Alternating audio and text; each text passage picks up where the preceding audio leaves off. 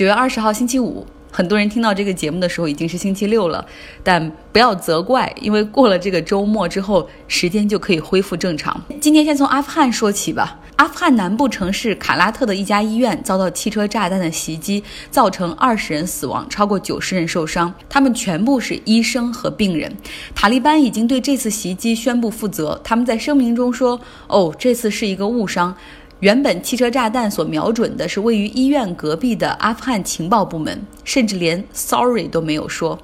那么美军呢？之后轰炸了阿富汗东部的一个 ISIS 的据点，那造成十六人死亡。结果呢，十五人都是平民。这就是目前阿富汗平民所面临的生存状况。来到加拿大。加拿大的大选十月二十一号将要举行。那目前正在全力竞选的加拿大总理特鲁多惹了麻烦。他十八年前，也就是二零零一年，在温哥华教书的时候，一张这个黑照被曝光。当时呢，他参加一个加勒比海的化妆舞会，他把自己的脸涂成了黑色。之后呢，又有一个九零年代的视频流出，他戴着黑人特有的那种蓬松的假发，穿着白 T 恤、喇叭裤，涂着棕色的脸。那这是明显的种族歧视，不仅是在现在，哪怕是在二三十年前也是种族歧视。特鲁多出面道歉，他说：“我对这些行为表示非常抱歉。可以说，我出生在一个富裕的白人家庭，年轻时候的我不懂这些事情对于其他种族人的伤害，这是我过去的盲点。但是这些年，我的工作一直是在克服这些，同时致力于提升种族平等。”他说：“我甚至不记得这些照片了，因为当时我没有觉得这是伤害。我非常抱歉。”给大家介绍一下，特鲁多到底是出生在怎样一个 privilege class。特鲁多的祖父是商人，后来担任加拿大的渔业部长。特鲁多是出生在1971年的圣诞节，当时他父亲是加拿大的总理。特鲁多第一次出现在公众视野是尼克松访问加拿大，当时特鲁多还没有满月，尼克松和妻子从美国带来一个毛绒玩具给他，小特鲁多就这样第一次出现在公众面前。那特鲁多的父亲是从1968年到1984年。担任加拿大总理，跨度十六年，深受加拿大人的爱戴。两千年的时候，他去世了，在葬礼上，特鲁多发表了悼词，他的那个演讲非常的棒，跻身加拿大近五十年来值得听的演讲名单。从那之后，他的一举一动也总能吸引公众的关注。三年之后，特鲁多决定从政。那在政坛，特鲁多一直是自由价值观的领导者，他倡导不同文化、种族和性别的平等，所以这次的黑脸事件真的很给他减分，并且现在距离加拿大的大选只有四周时间了。今天，《华盛顿邮报》报道说，美国的情报部门认为，特朗普经常对外国领导人做不切实际的承诺，而且他经常和国际领导人通一些电话，并没有在意情报部门之前的 briefing，就是一些汇报，这些都对于情报部门的工作有很大的负面影响，甚至违反美国情报安全的相关规定。特朗普回应说，这都是 fake news。所以，《纽约时报》《华盛顿邮报》报道他什么样的负面，他都说这是假新闻，大家不要信。但实际上，这不仅是一篇报道而已。美国情报部门已经拟好了一些文件，交给了国会。更多的详细情况很快就会在美国国会举行听证会。那么，美国情报部门里面有很多人也不信任特朗普。据《华盛顿邮报》报道说，他们认为这个总统没有办法保守秘密。他刚上任的时候就将一份美国和盟友的机密文件与俄罗斯分享，而且美国情报部门的人员也非常不喜欢特朗普，经常在外人面前贬低他们的工作。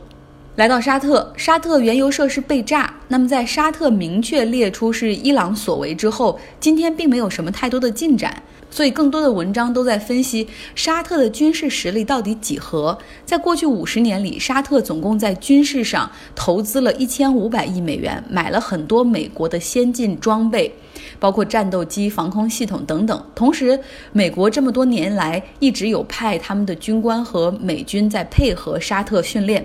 可为什么到现在，沙特连他们最宝贵的财富石油都没有办法保护呢？那来看看吧。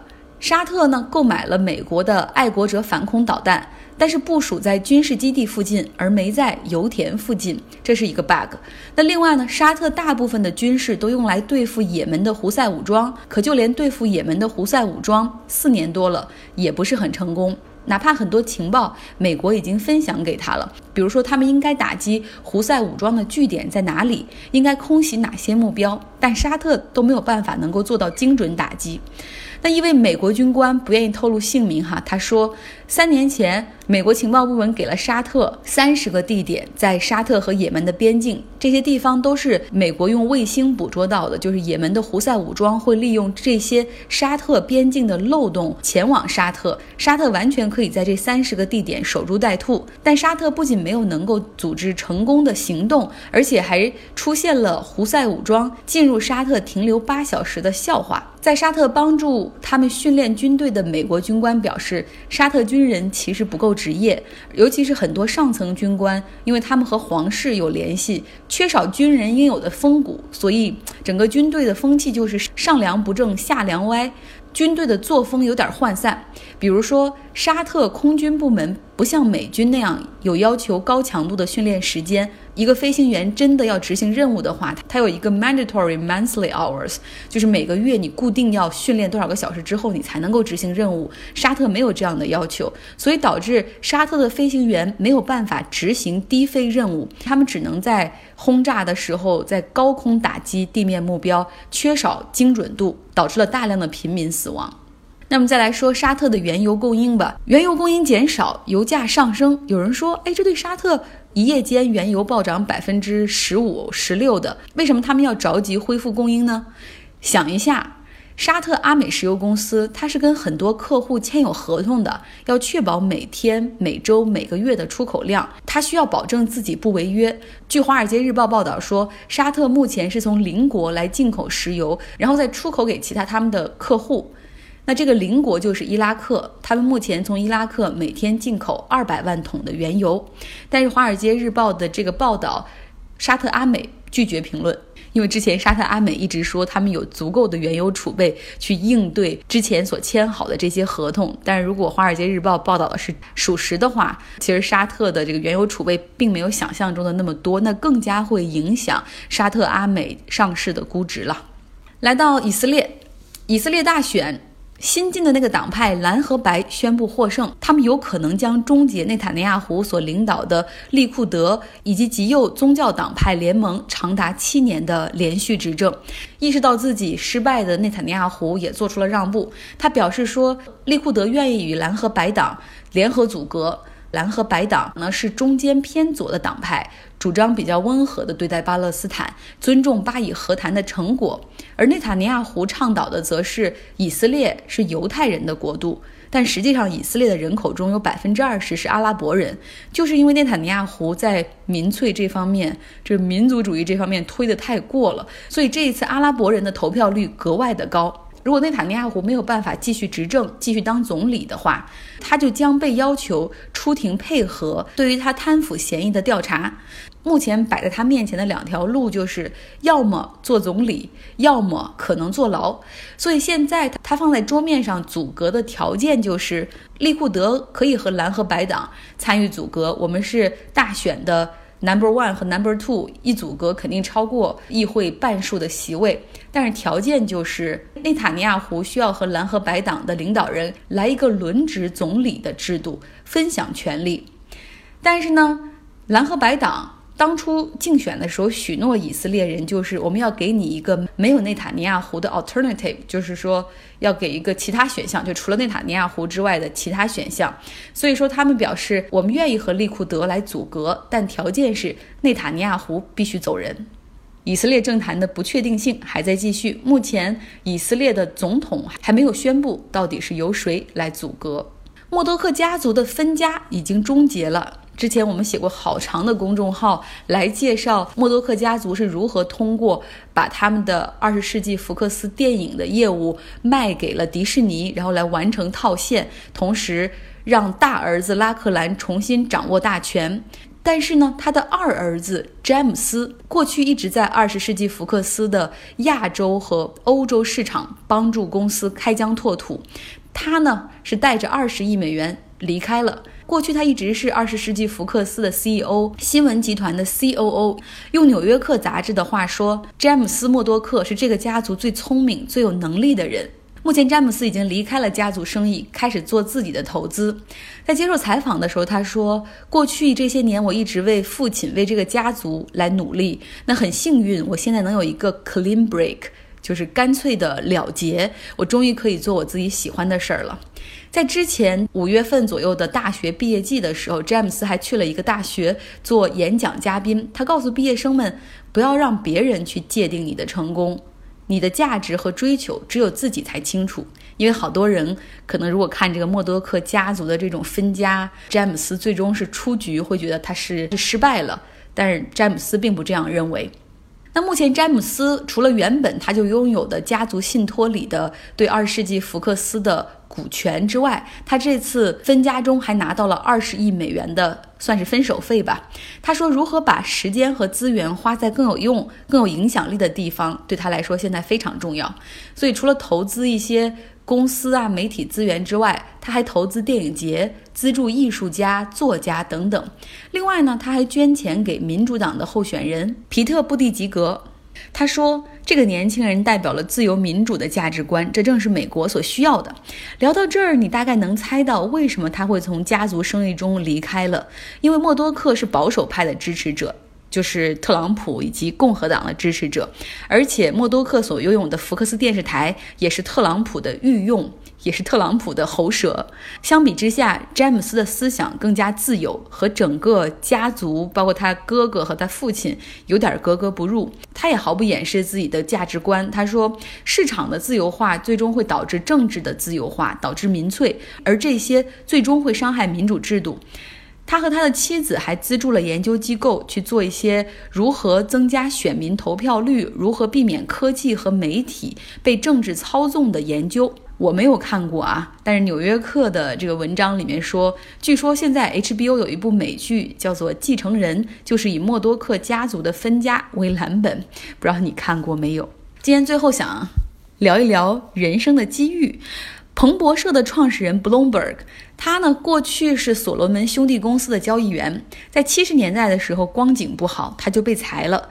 然后当然公司给了一笔非常丰厚的分手费，一千万美元的赔偿金。虽然是这样，但是想必那个时候他还是觉得。被裁很没面子，是世界末日，因为整个的华尔街的年头不好的话，工作非常难找，没有金融机构会再去雇人。可是他很快就想到说，与其再找其他工作，不如自己创业吧，做金融交易的数据服务。那他的职业真正飞黄腾达，正是从他被所罗门兄弟解雇开始。我有一个朋友，他在一家大公司已经工作了十多年了，工资涨得很慢，职位晋升也很艰难。我劝他说：“你跳槽吧。”他说：“在哪儿都一样，工作都不容易，还不如这儿稳定。而且我跟我直属上司关系也不错，团队里的人也还算 nice。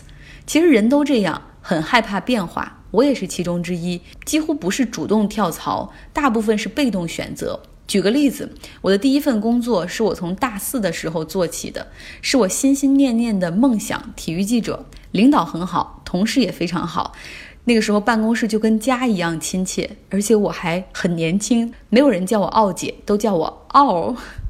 什么都很好，就是工资太低了。在两千零七年到两千一零年，我们每个月的工资都只有三千多块钱。我总有想换工作的念头，但是又不敢冒险，也不知道自己还会什么，能不能胜任其他工作。因为体育或者记者、广播就是我所会的一切。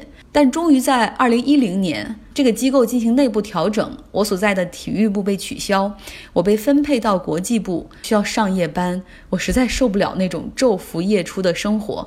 大概过了两个月之后，就冲动之下选择了裸辞。那个时候，家里人大概会觉得：天哪，你找到了一个你这么喜欢的工作，然后你辞职了，觉得是天塌了。而之后的春节，因为我的整个的待业状态，会让你知道春节要拜年嘛，父母的脸上会觉得非常不光彩。总之，那个春节好难过的，所以我索性就带着我八十岁的外公去泰国玩了半个月。而之后，那也成为我人生中最美好的回忆之一。后来我又回到北京，重新开始找工作。确实，只有体育新闻背景的我遇到了很多困难。但是我开始在给卡塔尔半岛电视台去做兼职，赚点钱，给他们做兼职，做一条新闻的可以赚五百块钱。那做六条就是我过去一个月的工资，对我来说很容易。所以从收入的角度上来说是 better off，就是比过去要好很多，就是不稳定。有的时候一个月可以做上二十条，有的时候一个月只有十条。所以我觉得还是要继续找工作。后来进了中央人民广播电台，做了财经，不仅收入更高，视野和知识也宽阔了。过去对我来说，每周每天最重要的是比赛、首发名单、赛后新闻发布会。但做了财经之后，我我的兴趣逐渐从公司新闻、产业、国家政策扩展到国际政治。更重要的是，还看到了更多的机会。所以我想跟大家说，真的不要害怕改变。英文里有一句话就是 "If you don't want change, everything will change." 就如果你不想变的话，实际上其他很多事情都要为为之而改变。就是你没有办法去控制这个事情的发展，也没有办法去控制你的公司和生活。所以不要害怕改变，要勇于去挑战未知，因为任何变化都会给你带来新的机会和收获。